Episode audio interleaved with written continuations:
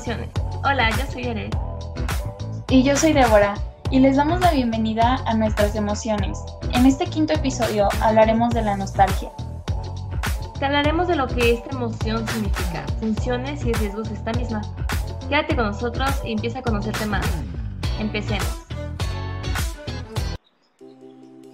La nostalgia es un sentimiento de tristeza mezclado con placer y afecto cuando piensas en tiempos felices en el pasado, también descrita como un sentimiento de anhelo por un momento, situación o acontecimiento pasado.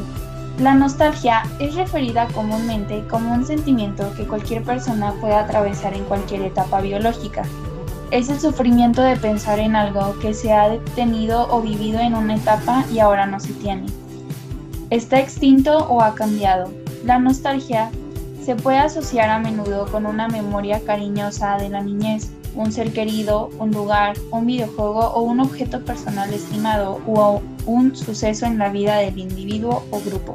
Wildshut, Tim, Seth Kite, Constantin y Ann realizaron un estudio en el 2006 que se publicó en el Journal of Personality and Social Psychology. Según este trabajo, las personas solemos experimentar este estado como un modo de hallar impulso vital en un momento dado.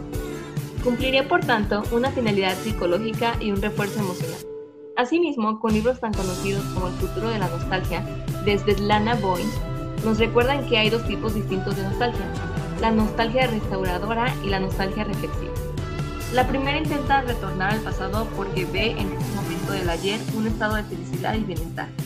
La nostalgia reflexiva, por su parte, es la más saludable.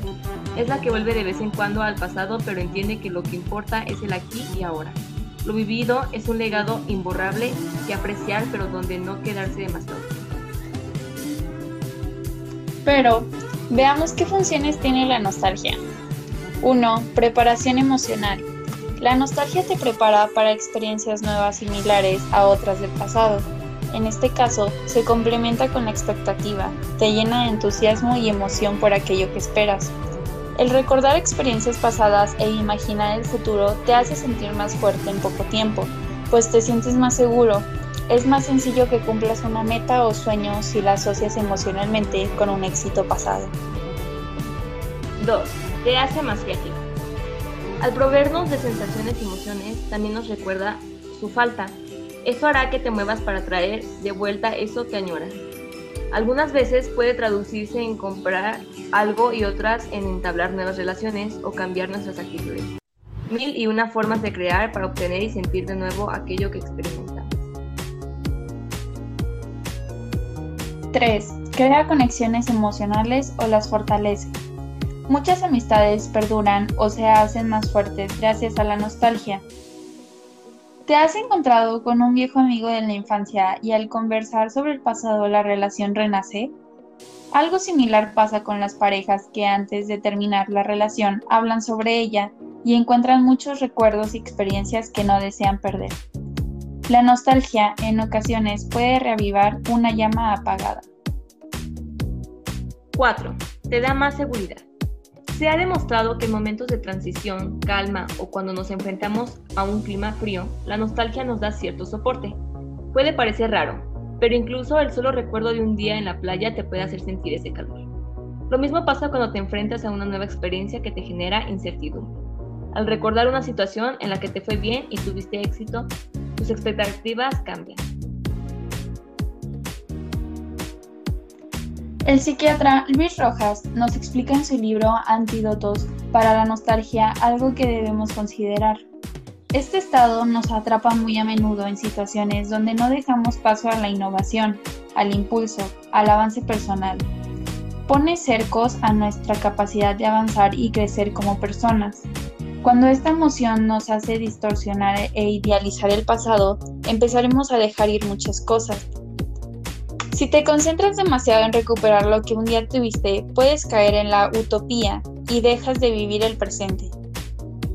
La nostalgia puede encadenarnos al pasado y hacer que nos olvidemos y desconectemos de nuestro día a día. De hecho, no es raro encontrar personas que consideran que lo mejor de su vida ya pasó y hacen lo posible por recuperarlo. Puede ser la juventud, una relación de pareja, alguna posesión material, etc. Sin importar el objeto de su añoranza, todos coinciden en la infelicidad que este recuerdo les trae. La clave es aprender a vivir el presente usando la nostalgia para avanzar hacia el futuro.